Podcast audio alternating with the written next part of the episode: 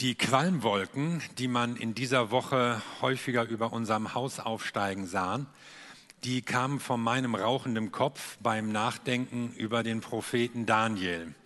Das ist ja das Buch, mit dem wir gerade unterwegs sind. Und da stehen ja wirklich einige der kompliziertesten Kapitel und Verse der Bibel drin. Und wir wollen uns trotzdem daran wagen, die mal auszulegen. Von Daniel heißt es, nach einer Offenbarung war er tagelang krankgeschrieben. Das ging mir jetzt nicht so, aber es ist tatsächlich herausfordernd, sich mit diesen Bibelpassagen zu befassen. Aber lasst euch auch mal drauf ein und lasst uns hören, was die Bibel da auch in unsere Zeit und für uns zu sagen hat. Ist alles Zufall? Das ist die Frage. Nein, sagen manche und glauben, dass alles irgendwie geplant ist. Ja, sagen wiederum andere und finden den Gedanken ganz erschreckend. Also manchen bereitet das ja vielleicht so eine gewisse wohlige Zufriedenheit, diese Vorstellung, dass alles in ein schicksalhaftes Walten eingebettet ist. Andere befürchten dann natürlich eine Attacke auf ihre Freiheit. Wie ist das mit Menschen und Mächten, mit Herrschern und Politikern, Staaten, Reichen? Ringen sie um die Macht in einem ewigen Auf und Ab, das nie zum Ende kommt? Oder gibt es hinter dem Ganzen einen Plan? Gibt es einen roten Faden? Das Buch Daniel in der Bibel ist ja das erste Buch der Weltgeschichte überhaupt, das der Geschichte ein Ziel und einen Plan gibt und davon ausgeht, es steht ein Gott dahinter, der all dem Wirbeln und Wirken der Menschen eine Richtung geben möchte, der seine Ziele verfolgt und manchmal ja auch die Menschen etwas von ihrem Plan wissen lässt. Und deshalb haben wir ja auch gerade den Propheten Daniel hier vor Augen. Naja, Prophezeiung, ich weiß nicht, kann man da so sicher sein, dass das nicht irgendwie nachträglich geschrieben oder irgendwie zurechtgebogen ist? Oder sind das vielleicht nur Zufallstreffer? Oder kann man davon ausgehen, dass die echt ist und wirklich möglicherweise ein, als, als Beweis für eine Inspiration oder ein göttliches Handeln gelten kann? Wir wollen uns das mal genauer anschauen. In einer vornehmen Villa in Babylon sitzt ein älterer Herr und liest. Sein Name ist Daniel. Babylon war damals die prächtigste Stadt der Welt. Und er liest im Propheten Jeremia, ein Prophet, der in Jerusalem lebte, als Daniel noch jung war. Und Jeremia war ein Warner vor Gottlosigkeit, vor Ungerechtigkeit, vor falschen politischen Entscheidungen. Und er hatte vor allen Dingen immer davor gewarnt, sich mit den Babyloniern anzulegen. Denn wenn ihr das macht, machen die euch fertig. Aber die Könige des kleinen Judas, die wollten nicht zahlen, die begehrten lieber auf. Und daher kam dann auch ein Gerichtswort von Jeremia. Diese Nationen, auch ihr Judäer, werdet dem König von Babylon dienen 70 Jahre lang. Moment mal, 70 Jahre. Die müssten ja bald um sein. Wann begannen die? Und Daniel beginnt zu rechnen. Also im Jahre 586 wurde Jerusalem zerstört. Aber die Babylonier waren ja schon vorher da, nämlich schon 597 haben sie Leute verschleppt, unter anderem auch den König nach Babylon gebracht. Aber selbst noch mal acht Jahre vorher, 605, kamen sie zum ersten Mal, haben auch damals Leute verschleppt und Daniel konnte sich noch gut daran erinnern, denn er gehörte dazu. Und jetzt schrieb man inzwischen das Jahr 539.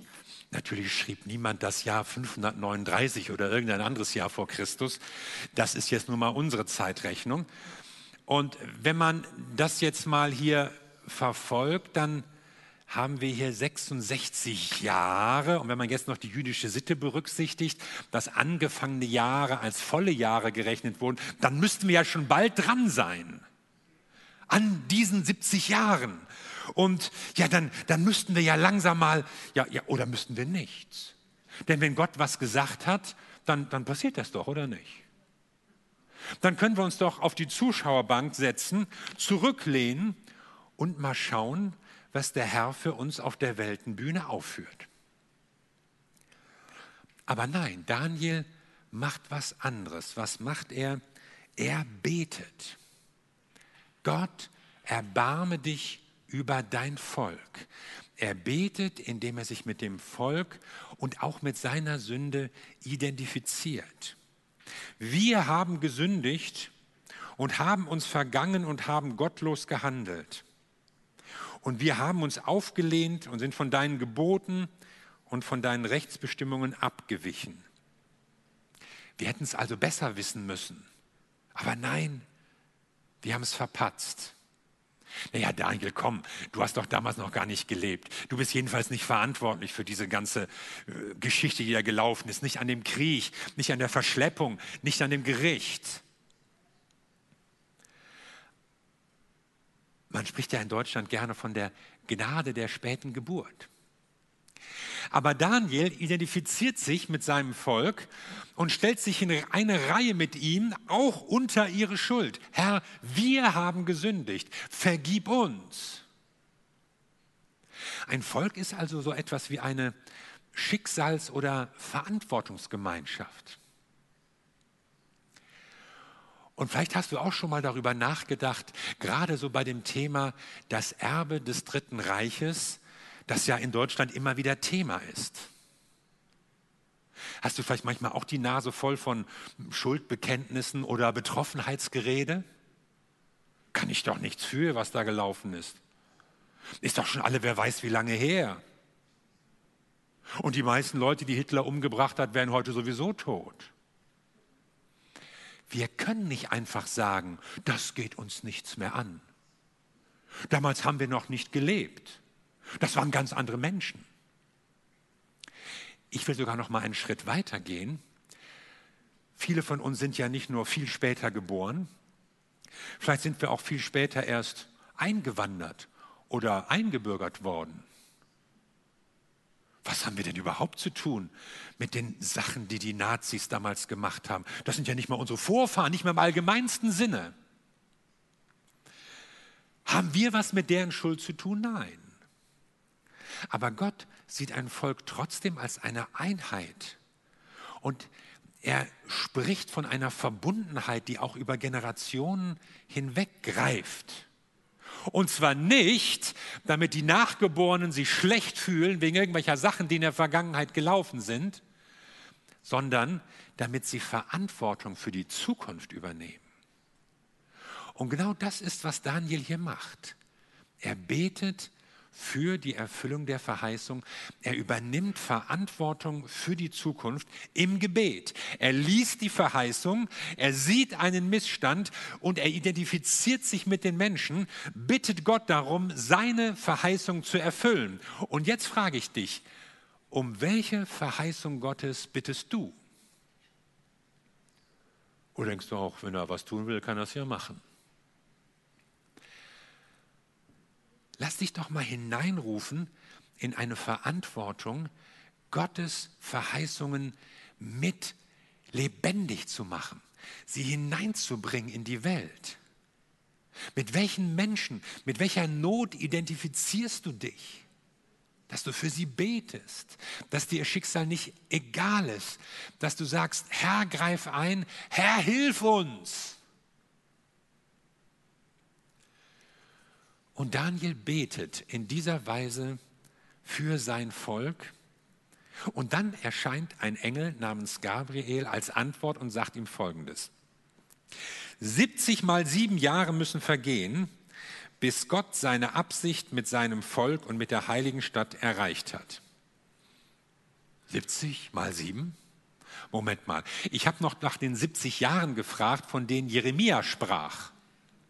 70 Jahre Knechtschaft in Babylon. Knechtschaft ist vielleicht ein bisschen übertrieben. Es war so ein Exil. Den Leuten ging es nämlich eigentlich ziemlich gut. Daniel war immerhin Minister geworden. Und diese 70 Jahre, ja, die gingen tatsächlich bald zu Ende. Aus dem Jahre 539 stammt zum Beispiel das berühmte Edikt des Kyros, das zweimal in der Bibel erwähnt wird. Eine Verordnung, die der persische König herausgegeben hat, nicht lange nachdem er das babylonische Reich komplett erobert hatte. Und in dieser Verordnung erlaubt er auch den Juden zurückzugehen in ihr Land, dass sie den Tempel wieder aufbauen können. Es gibt auch den berühmten Kyros-Zylinder. Das ist so ein, eine Tonrolle, in die man dann Schriften einritzt und dann wird die hart gebrannt und dann kann man damit eben so über andere weiche Tonplatten rollen und damit den Text vervielfältigen. Und die kommen dann auch nochmal in den Backofen. Und so hat man dann mehrere Fassungen davon. Und dieser Kyros-Zylinder, der bringt jetzt nicht den genauen Wortlaut dessen, was in der Bibel steht, aber er bestätigt sinngemäß den Tatbestand, dass Kyros den Völkern, die die Babylonier und Assyrer verschleppt und unterdrückt hatten, dass sie ihnen die Freiheit gibt, dass sie in ihre Länder zurückgehen können, dass sie auch anbeten können, wen sie wollen. Also zum ersten Mal sowas wie Religionsfreiheit im alten Orient. Aber die Botschaft des Engels an Daniel bleibt eben nicht bei diesen 70 Jahren und der Heimkehr nach Jerusalem stehen. Ja, das babylonische Exil wird zu Ende gehen, aber Gott nutzt die Gelegenheit, um Daniel noch einen Blick viel weiter nach vorne zu geben. Siebenmal 70 Jahre müssen vergehen, bis Gott seine Absicht mit deinem Volk und mit der heiligen Stadt erreicht hat. Also 490 Jahre insgesamt. Im Hebräischen ist ja von 70 Wochen die Rede, Jahrwochen. Und das ist ein Thema, da können sich Christen heiß dran reden. Und vielleicht hast du auch irgendeine Meinung und die ist anders als die, die ich gleich sagen werde. Und ich bitte dich, ertrag das. Ich sage auch nicht, dass meine Meinung die richtige Auslegung ist, aber ich will euch mal weitergeben, was ich nach viel Überlegen und Studium und Abwägen für am überzeugendsten halte.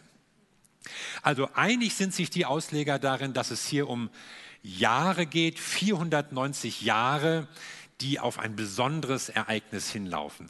Uneinig sind sich die Ausleger in der Frage, wann die Jahre losgehen und welchen Zeitraum die genau abdecken und ob es da vielleicht Lücken zwischendurch gibt und wie man das alles genau zählen muss. Und es werden ja noch verschiedene Abschnitte, erst mal sieben, dann 62, dann noch mal ein Jahr genannt.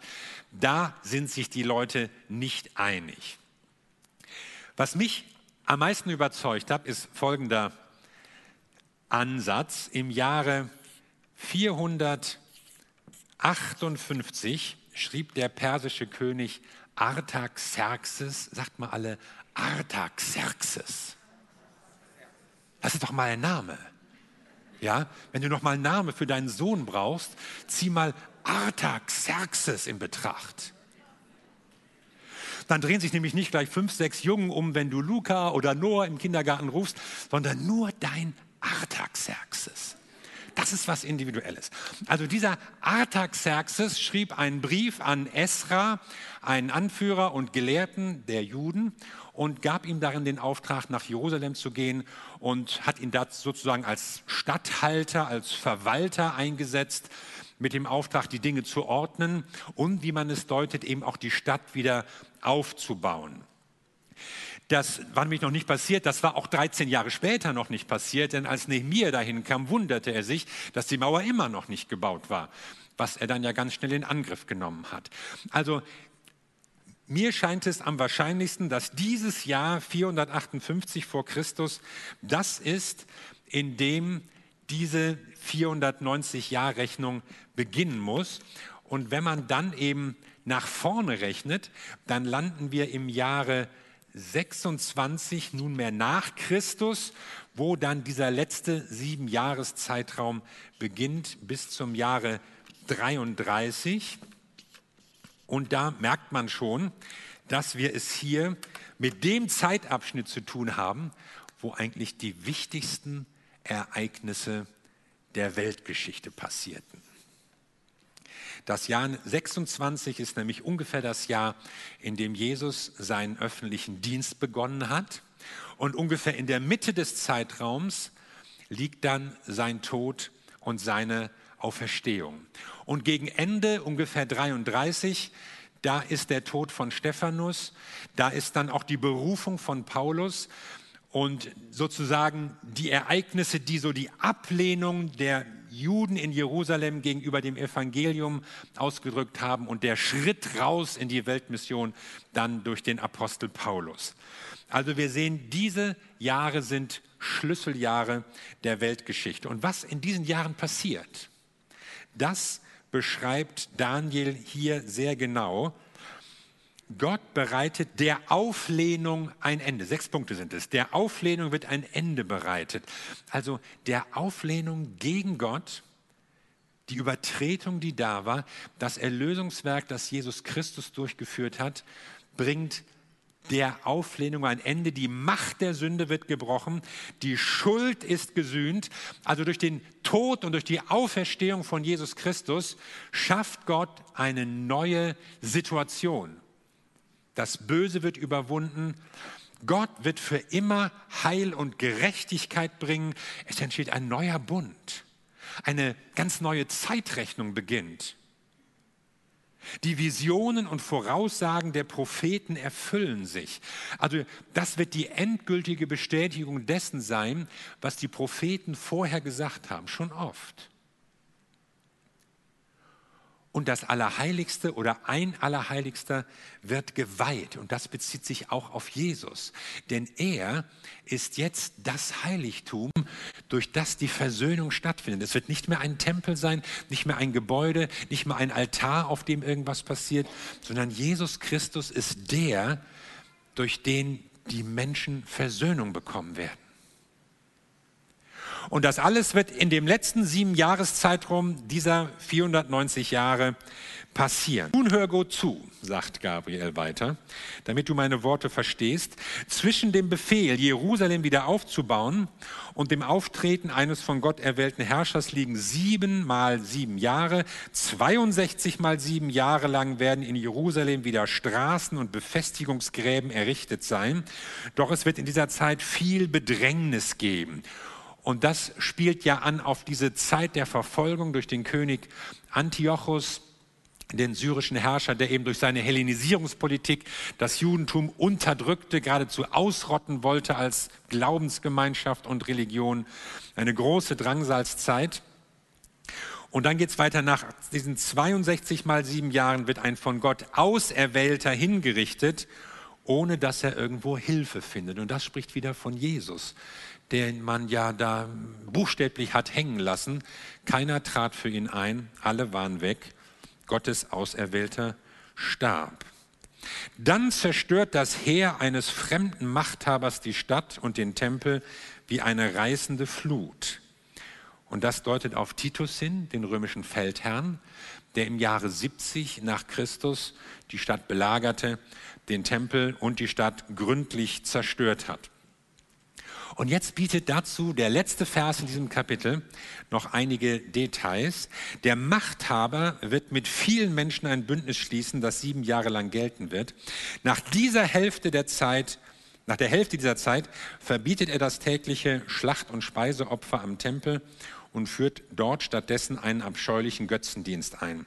Doch auch dieser grausame Herrscher wird untergehen, denn Gott hat sein Urteil über ihn gesprochen was da steht, erinnert auch ganz stark an Antiochus IV., den syrischen Herrscher, der im zweiten Jahrhundert diese Ausrottungspolitik oder Unterdrückungspolitik verfolgt hat. Aber das kann noch nicht die vollständige Erfüllung dieser Verheißung sein, weil das mit dem angegebenen Zeitraum auch nicht hinkommt.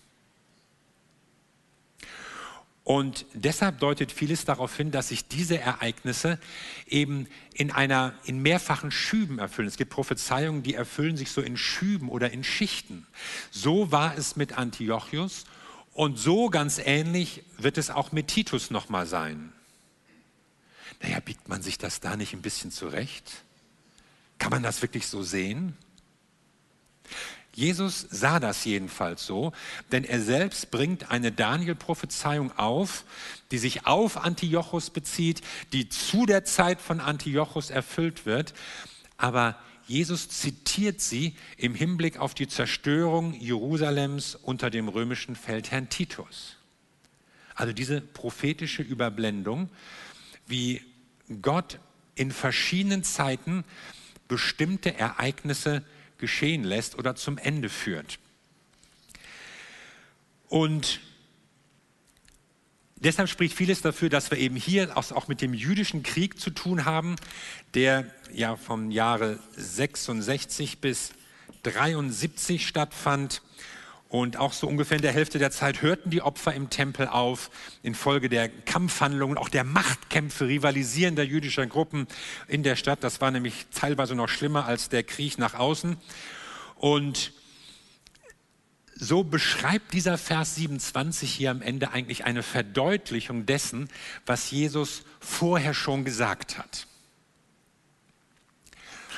Manche verstehen diese beiden Verse 26 und 27 aber sehr unterschiedlich und wollen sie gern etwas auseinanderziehen, 2000 Jahre oder mehr. Denn im Vers 26 steht schließlich, der Tempel wird zerstört. In Vers 27 steht nun, der Tempel wird geschändet. Also ist das jetzt der gleiche Tempel oder ist das ein anderer, ein neuer Tempel? Ich würde sagen, es ist der gleiche Tempel, weil die Texte, der Text spricht eigentlich in einem Zusammenhang von einem Ereignisverbund, wo der Tempel geschändet und zerstört wird. Nein, sagen andere, das sind verschiedene Tempel und sie entnehmen dem dann eben, dass der Tempel irgendwann nochmal aufgebaut werden wird. Ein dritter Tempel, vielleicht in naher Zukunft. Spannend. Nun gibt es natürlich das Problem, dass an der Stelle jetzt nicht freies Bauland ist, sondern dort steht die Felsenmoschee, die als das drittwichtigste Heiligtum des Islam gilt. Schließlich ist immerhin von dort aus Mohammed auf einem Schimmel für einige Tage in den Himmel geritten. Und es wird auch noch der Fußabdruck, Hufabdruck des Schimmels auf einem Felsen dort sichtbar gemacht. Schwer vorstellbar, dass die Muslime einem Abriss zustimmen würden. Und selbst im Falle eines Erdbebens oder Kometeneinschlags oder so ist eigentlich sehr unwahrscheinlich, dass man dieses Grundstück aufgibt für einen jüdischen Tempel. Nun kann man natürlich sagen, und manche tun das auch, wenn Gott das will, dann passiert das auch. Und dann ist das egal, was die Muslime wollen oder egal, wie gut die jüdische, die, die israelische Armee das Areal bewacht oder egal, was da im Grundbuch steht, da wird der Tempel gebaut. Ja, Gott kann tatsächlich alles und alles bewirken, aber wird er das? Und warum sollte er? Haben wir nicht gerade vorher gelesen, dass Gott in der Mitte der Woche die Schuld gesühnt und eine ewige Versöhnung durch Jesus Christus bewirkt hat? Dass durch Tod und Auferstehung eigentlich überflüssig geworden ist, das, was dort im Tempel passierte. Der ganze Opferkult, das ist übrigens nicht meine Meinung, das sagt schon Paulus, das sagt schon der Hebräerbrief sehr ausführlich. Die Opfer des Tempels hatten nämlich nur eine vorläufige Wirkung. Sie sollten die Sünde bedecken, sie konnten sie aber nicht endgültig tilgen oder vergeben. Das geschah erst durch Tod und Auferstehung von Jesus Christus. Warum sollte dann Gott, nachdem er seinen Sohn hingegeben hat, nachdem Jesus starb für die Sünden der Menschen, für eine ewige Erlösung, warum sollte er nach 2000 Jahren den Opferkult wieder aufleben lassen? Das würde doch eigentlich von Jesus ablenken. Das würde doch den Eindruck erwecken, man braucht doch wieder Opfer, man braucht doch wieder Tempel, man braucht ein bestimmtes Gebäude, man braucht einen bestimmten Altar. Aber Jesus hat doch gerade sein Leben gegeben, damit das eben nicht mehr passiert, sondern damit Menschen überall und jederzeit auf der Welt teilhaben können an der ewigen Erlösung in Jesus Christus. Der Tempel war ein Vorbild, eine Vorschattung, ein Typus auf das hin, was Jesus Christus machen würde. Und er hat jetzt ein für alle Mal das Opfer bewirkt, durch das wir Menschen mit Gott versöhnt werden können. Deswegen rechne ich nicht mit dem Bau eines dritten Tempels, und zwar hauptsächlich deswegen nicht, weil Gott in Jesus Christus schon eine ewige und endgültige Erlösung für die Menschen bewirkt hat. Und der Tempel und sein Opferkult wird nicht mehr gebraucht. Und Daniel wird hier eine Schau geschenkt, die bis hin zu Jesus Christus und zu seinem Heilswerk geht. Sein Wirken auf der Erde, sein Tod, seine Auferstehung. Da wird das erfüllt, was Daniel schon Jahrhunderte vorher gesehen hat. Und das war ja noch wichtiger als das, was Daniel eigentlich wissen wollte, nämlich die 70 Jahre und die babylonische Gefangenschaft und die Heimkehr nach Jerusalem. Ja, ich werde mein Volk zurückbringen nach Jerusalem. Das verspricht Gott. Es gibt diese Rettung, aber ich sage euch auch, was ich noch vorhabe, was nämlich viel wichtiger ist. Es geht nicht nur um das Land, es geht nicht nur um einen Ort, einen Berg, wo ein Tempel steht. Es geht um eine ewige Erlösung für alle Menschen. Und dafür wird mein Auserwählter kommen, Jesus Christus. Und das wird zu einer bestimmten Zeit passieren. Paulus schreibt im Galaterbrief, als die Zeit erfüllt war, sandte Gott seinen Sohn. Also Jesus kam nicht irgendwann. Und er war auch nicht irgendein jüdischer Wanderprediger, der die Leute ein bisschen ansprechen konnte oder ein Wunderheiler, der ein paar mehr Tricks drauf hatte als die anderen und dem man dann nachträglich irgendwas so reindichten konnte und ihm so ein bisschen eine Erlösungsaura ummanteln konnte, sondern er kam zu der Zeit, von der der Prophet Daniel schon gesprochen hat. Er war die Erfüllung dessen, was nicht nur Daniel, viele Propheten vorher gesehen haben. Seine Geburt, sein Wirken, sein Tod, seine Auferstehung. Das war von Gott angekündigt. Und es wird deutlich, Gott verfolgt einen Plan. Das wird bei Daniel immer wieder deutlich. Ein Plan mit seinem Volk Israel, ein Plan mit den Menschen, ein Plan mit der ganzen Welt. Und bei diesem Plan geht es um Rettung. Es geht darum, wie wir Menschen wieder in die Gemeinschaft mit Gott hineinkommen können. Es geht darum, das Böse zu überwinden, es abzuschaffen in der Welt, es vor allen Dingen auch zu überwinden in unserem eigenen Leben. Und es geht darum, eine neue Welt zu gestalten, das Reich Gottes, eine Herrschaft Gottes des Friedens und der Gerechtigkeit. Ich wünschte mir manchmal, die Bibel wäre leichter zu verstehen und auch, dass manche Stellen eindeutiger sind. Wir haben uns jetzt heute mal Verse angeschaut, die ziemlich schwierig auszulegen sind. Aber Leute, eine Kernbotschaft ist klar. Gott handelt in der Weltgeschichte. Gott schickt einen Retter und dieser Retter wird eine Erlösung für die Menschen schaffen. Er wird eine Möglichkeit für jeden schaffen, in Beziehung mit Gott zu kommen. Und dadurch wird er Völker und Kulturen verändern. Und er wird in der Welt handeln. Er wird in unserem Leben handeln. Er will zuerst in unserem Leben handeln. Wir hätten es ja gerne, dass Gott erstmal die Umstände ändert. Meine Situation. Die anderen. Dann den anderen soll er mal anfangen. Dann könnte ich auch ein besseres Leben führen. Aber Gott macht das umgekehrt. Er fängt bei dir an. Er verändert unser Leben. Er schenkt uns ein neues Leben. Und dann ändert sich die Situation. Und dann verändert sich die Welt. Gott verwandelt diese Welt durch Menschen, die sich durch ihn verwandeln lassen. Gott verändert die Welt durch die Leute, die er zunächst persönlich verändert hat. So hat er es übrigens auch mit Daniel gemacht. Daniel durchläuft ja zuerst einen Prozess, in dem er betet, in dem er sich identifiziert mit dem Volk, in dem er sich hineinrufen lässt in den Plan Gottes. Er wartet nicht einfach nur, ob ja passiert, passiert es nicht, wir begutachten das mal, sondern er betet, Gott, lass deinen Willen geschehen. Und solche Leute sucht Gott auch heute noch dein Wille geschehe. Dass wir nicht nur beten, und, sondern uns auch bereit machen, uns mit einbringen und zur Verfügung stellen, dass Gott durch uns etwas bewegen kann, dass er durch uns handeln kann in dieser Welt. Und weil Daniel das getan hat, wurde er zu einem Boten, wurde er zu einem Boten des Evangeliums, kann man sogar sagen, der guten Nachricht, dass Gott einmal in Jesus Christus handeln wird. Und das hat Hoffnung gebracht. Hoffnung damals für die Juden, Hoffnung für die Menschen seitdem. Und ich will dich so mit diesem Impuls losschicken. Gott hat einen Plan für die Welt Setz dich dafür ein. Bete darum. Aber Gott hat auch einen Plan für dich. Und er will, dass du Teil dessen wirst, was er in der Welt machen möchte. Es fängt bei dir an und es geht in der Welt weiter. Und es ist so wichtig, dass wir uns bereit machen, dass wir uns im Gebet vor Gott stellen und sagen, Herr, lass dein Willen geschehen. Lass deine Verheißungen Wirklichkeit werden.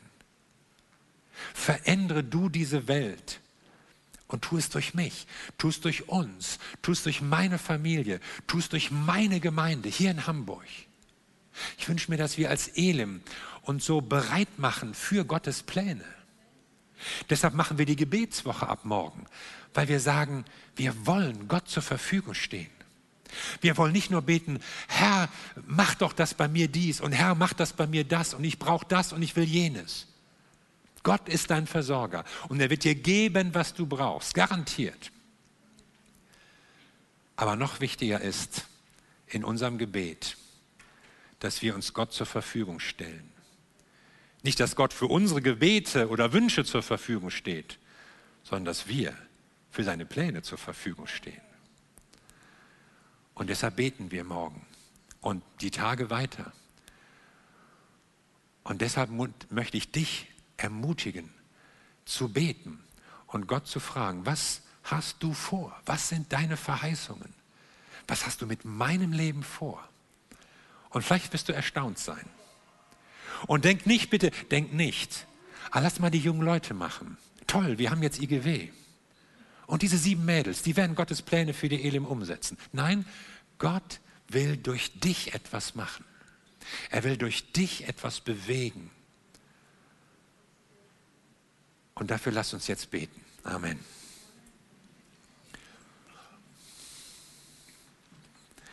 Wir danken dir Jesus Christus, unser Herr, wir danken dir für dein Wort und für das, was du uns dadurch klar machst und zeigst und wo, wo du uns auch hinlenkst. Und ich möchte beten, Herr, dass du Menschen findest hier, die sich bereit machen für deine Pläne. Menschen, die beten, dass deine Verheißungen in Erfüllung gehen. Das passiert, was du versprochen hast. Herr, wir wollen es doch sehen. Wir wollen doch sehen, dass du in dieser Welt handelst, dass Menschen gerettet werden, dass Leben erneuert werden, dass Ehen heil werden, dass Kranke gesund werden, dass Menschen wieder Hoffnung und Zukunft haben. Es ist so viel Angst in unserer Zeit. Es gibt so viel Unsicherheit. Es gibt so viel Verschwörungsgerede über irgendwelche schlimmen Sachen, die angeblich passieren. Wir wollen reden von dem, was du vorhast. Wir wollen Boten der Hoffnung sein in dieser Zeit. Und darum bitten wir dich, Herr, bitte dich, dass du Menschen motivierst und erwächst, sich dir zur Verfügung zu stellen. Die zum Beten herausrufst. Herr, wann werden deine Verheißungen in Erfüllung gehen? Und ich möchte gerne, dass wir uns noch so einen Moment des Gebetes nehmen. Ein Moment, in dem du Gott fragst, Herr, was hast du mit mir vor? Was ist dein Plan für mich? Vielleicht hast du das noch nie gefragt. Aber rechne damit, dass Gott in dein Leben hineinspricht und dass er dich ruft für seine Pläne. Es ist nicht alles Zufall, sondern Gott hat was vor mit dir. Vielleicht hast du das auch schon mal gebetet.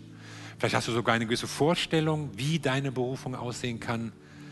Aber manches ist vielleicht auch so verrieselt und verstaubt. Aber Gott will seine Berufung wieder lebendig machen. Er will dich wieder erfrischen. Er will, dass du ihm zur Verfügung stehst für seine Pläne. Lass uns doch so einen Moment vor Gott sein und ihn in unser Leben sprechen lassen, was er mit uns vorhat.